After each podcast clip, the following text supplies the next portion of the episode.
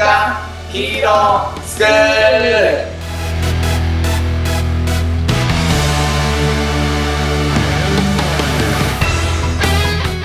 アニメ好き、働かないリーダー育成のマサオンと、漫画好き生き生きした大人たちのセミナー講師ヤマトンです。ヤマトヤマト。はいよ。なんか最近でもなんかこのうん。自己紹介した後に僕がなんか一言言うみたいなのがちょっと恒例になって、そうヤマトンヤマトンってこれが恒例になってるなってですけど、今日収録、なんか皆さんはわかんないかもしれないですけど、うん。あのー月間ヒーロー会議を今日ややりましたね、その後に、うん。その前にうん。月間ヒーロー会議の作戦会うん、議をし、ね、月間ヒーロー会議終わった後に収録3本目です。3本目ですね。ちょっと声枯れてきてるかもしれないね。脳もちょっとめちゃくちゃ疲れてめちゃめちゃ疲れてきてるけど、そう。これを超えていこうよっていう。超えていこうよちょっとエゴを出していこうよそうですね。ねエゴですね。はい。じゃあエゴの前に前に、告知を毎回していこう。毎回していこうということで、まあ、月間ヒーロー会議はいですね。これは習慣なんですけど、えっ、と、これを Zoom でみんなでやろうっていう月1の会が月間ヒーロー会議という会議をやってます。はいで、次回はね、4月の19日、第3水曜日ですね。はいの夜8時から9時にやりますので、ぜひ、これを聞いてる人もですね、みんなでこれ話すんで、あの、はい一緒に参加していただけると嬉しいです。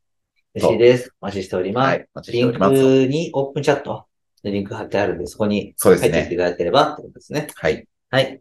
お願いします。ということで、なんかさらっとさっきうん。単語として出ましたけど、出ちゃいましたけど、エゴ。エゴですね。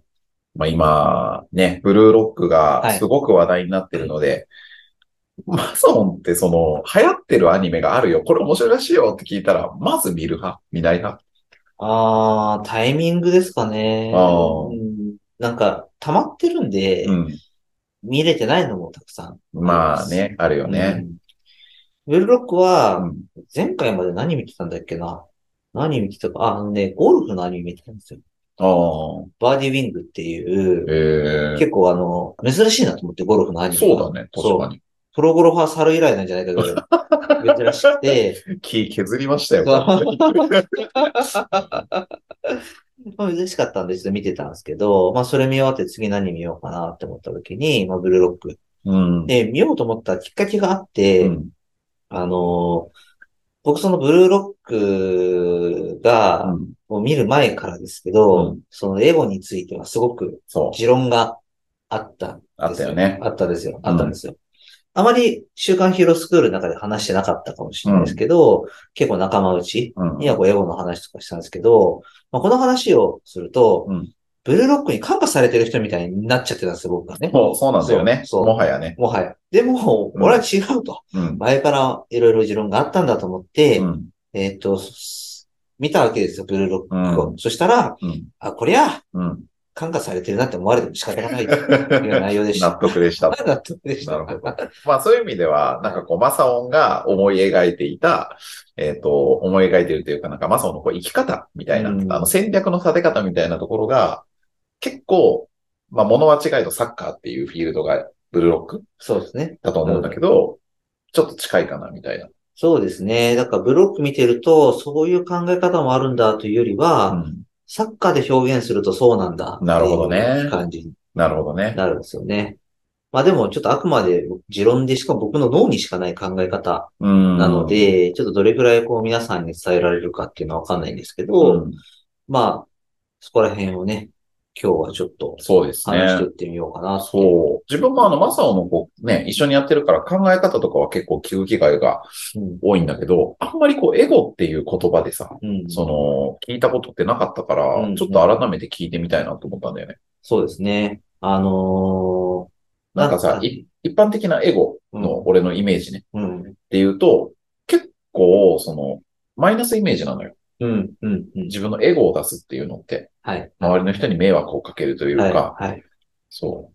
でもなんかあの、俺もね、それ言われてブロック見たんだけど、うんちょっとエゴがいいイメージに変わったんだよね。うん、うん、うん。マサオンの中のエゴって何なのかなって聞いてみたいかも。そうですね。あのーすごい結論から言って、ちょっと順を追って話そうかなと思うんですけど、う僕はその究極のエゴの先に、本当に他人のためになりたいっていう気持ちが芽生えてくるっってうん。思っているんですよね。うん。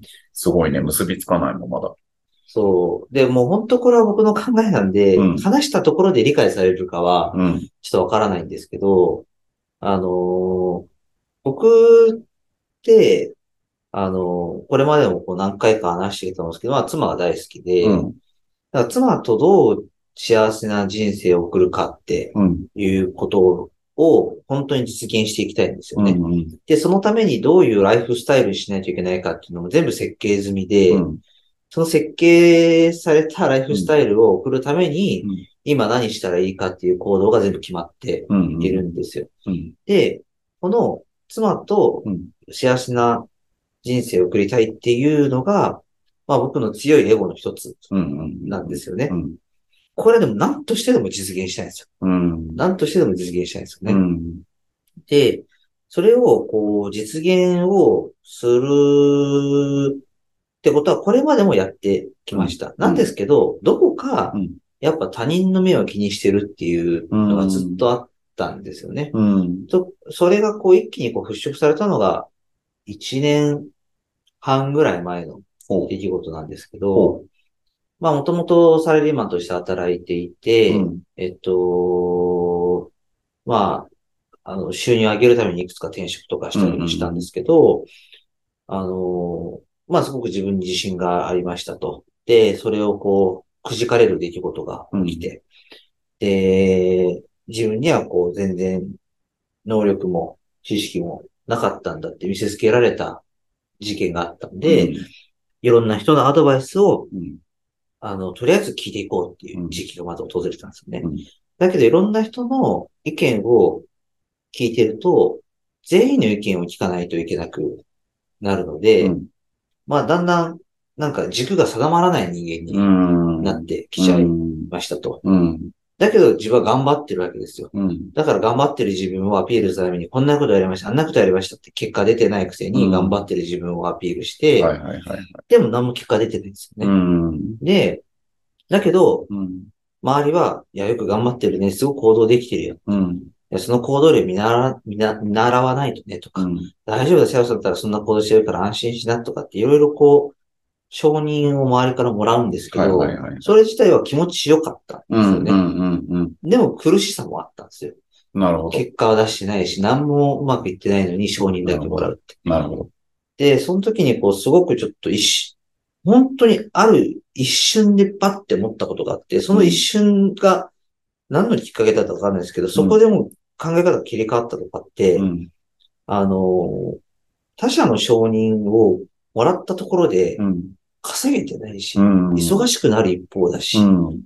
妻との時間作れてないし、うん。何のために人から褒めてもらってんだっけ？うん。なっちゃったんですよね。なるほど。マジで意味ないなと思って。そう。で、その時に、うんなんかその自分がやりたいって思ってることさえやってれば、うん。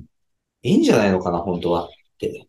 だって意味なかったんですも。うんんどんな承認もらっても。うん。ってことに自分で気づいたのね。そうなんですよ。うん。で、それをとことん突き詰め、やりたいことやろうと思ったんですよね。うん。で、最初はこうどんどんやってってたんですけど、うん。あの、まあそれでも、この1年半前の出来事なんですけど、うん。そんな他人からの目を気にしない自分になんてなれるわけもなく、うん今でもそうですよ。うんあるんですけど、やっぱそこら辺を意識して、徐々に徐々にそういった課題は解決されていく中で、うん。あのー自分のこうやりたいことを実現しようとすればするほど、うん。なんか苦しくうん。なってきたんですよね。うん。で、その苦しさの正体は何だったのかなって思うと、全部自分でやろうとしてた、うん。うん。っていうこと。だったんですよ。なるほどね。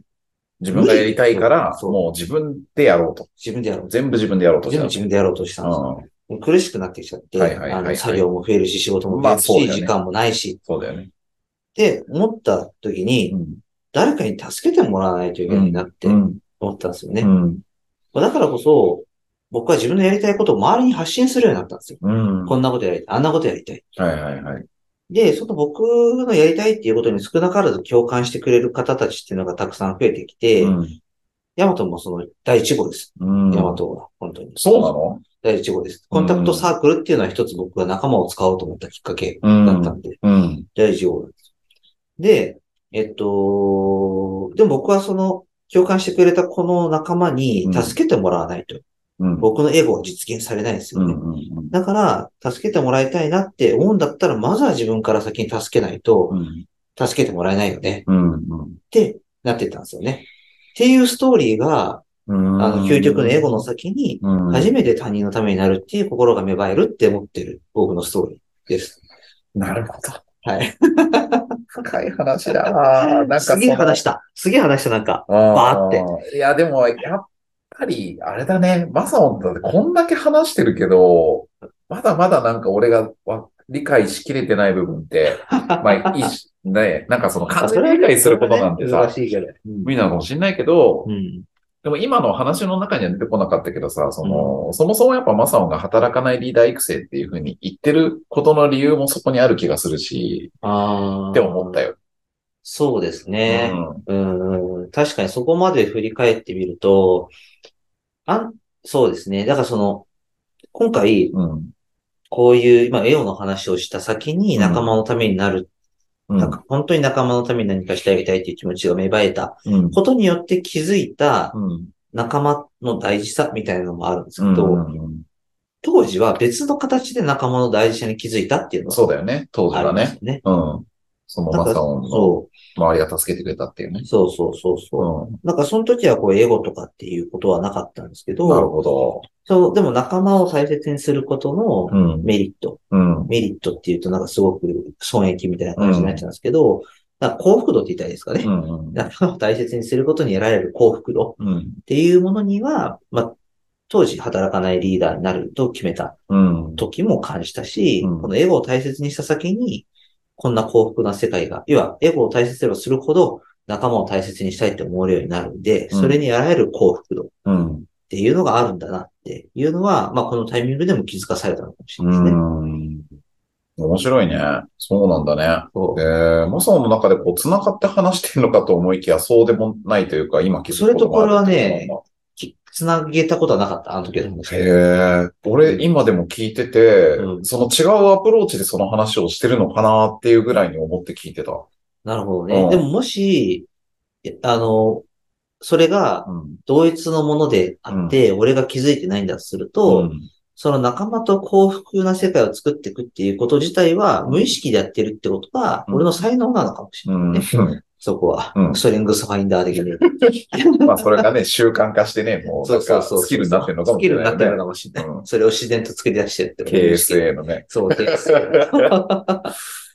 なるほどね。で、うんこれが、あの、僕がこうやってる取り組みって自然と広がってってるのって結構気づいてる、感じる、体感するよ。体感するじゃないですか。それが、あの、ブルーロックの、うん。そのエゴを突き通したやつを中心にチームが作られるってそういうのと、うん僕の中で同じなるほどなんね。ですよね。そで、なんか武器うんを活用するシチュエーションを作るっていうう方程式あるじゃないですう。うか。ん。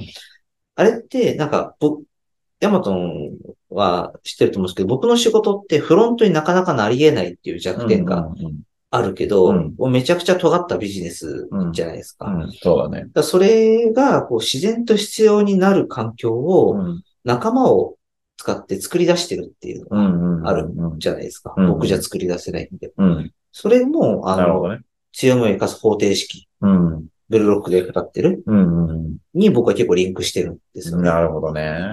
だからエゴってサッカーで表現するとこうなるんだっていうふうに僕は結構見てる。なるほどねそ。いっぱい話したね。なんか今日をこうまとめるような収録になってる。本当？うん、なってるよ、なってる。そっかうんでも結ー。局、うん。そそのエゴを突き通した先にみんなの才能が生かされたり、うん。みんなの強みが発揮されたりしてるじゃないですか、ブルーロック。うん。なんかね、ああいう言葉じゃ説明できないんですけど、うん。なんかああいうことなのかなってうん。思ってるんですよね。なんかさ、俺もブルーロックうん。見て、その全員がレストライカーだからさ、同じポジションの人たちなわけでしょ、うん。で、それでこう戦った時にさ、な、何かがこう起こるのかなってなった時に、やっぱり一人こう飛び抜けたやつがいて、そいつによってこう空気が変わってるっていうのは、なんか、逆、本当俺はアニメから教えてもらっうん。たっていうところは大きいかもしれない。あ、これがなんか結果を残すとか、あの、リーダーだったりとかね、ビジネスに置き換えるんだったら、うんうんなんだなって思ったかもしれない。そうですね。迷わず行けよじゃないですけど。うん。うん。そう。でもなんか、動き始めたら周りが助けてくれる人って意外とうん。いて、うん。でもその、助けてくれた僕だけがメリットを享受してるかっていうと、実はそうじゃないことって不思議とうん。多く。て、そうね。なんとも言えないですよね。うん。なんかこの 方程式って。でもなんかそういうもんうん。だなって思っているから、なんかその、勘違いしちゃいけないのが、うん。他者ありきの英語だと勘違いしないかどうか。ここをね、ミスるとうん。苦しいんですよ、すごく。ここさえミスらなければ、その人に必要な人しか周りには寄ってこないうん。し、うん。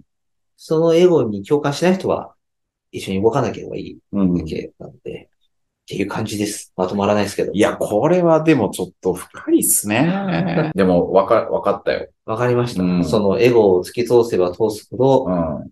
人のためになるという心が芽生えてくるとうん。いうのは、一人じゃできないっていうことに気づい、気づいちゃうんで、なるほど。それを実現しようとすると。なんか、自分がこう、マサオンのね、エゴの話、あとはブルーロックを見て、うんで、ちょっと別の共通点で感じたことを最後感想でおっす。言わせてもらうとですね、改めてマサオンの話を聞いてて、かっけーって今思ったポイントが一個あるんですよ。それは、どうしようかどのセリフかっていうと、働かないリーダーになると決めたって言ったんですよ。あその決めたってあ。言ったのが、なんか漫画のとかアニメのこうヒーローのようにかっこよく聞こえたの、俺は。なるほど。そうちょっと照れ、照れくさいですね、なんかね。でも、なんかブルーロックでも、なんだろうな。まあ主人公は比較的迷うよね。俺にはこう何があるんだろうとかさ。うん、うん、うん。そう。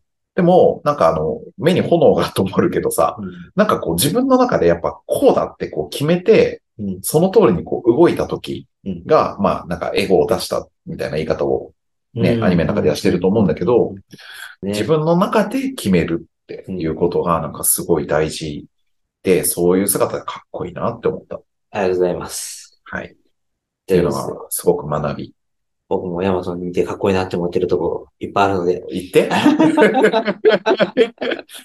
ふわふわお兄ちゃんじゃなくて、そういうとこも言って、わかりました。はい。求める、こういうとこ求めちゃうんですそういうよね。ことですね。ははいい。。じゃあ、あのー決めたいと思います。迷ってるんで。あのー、キセコイの話をまた今度すると思うので、全く知らないです。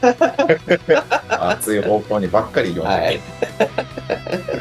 はい。よく見れそうですいろいろコメントさせていただけたらとそうですね。思います。ありがとうごはざいます。い。じゃあ今日はこんなところで、はい。そうですね。じゃあ、締めましょう。はいはい。はい。今日の学びを生かして、子供たちが憧れる大人に、今週もいってらっしゃい。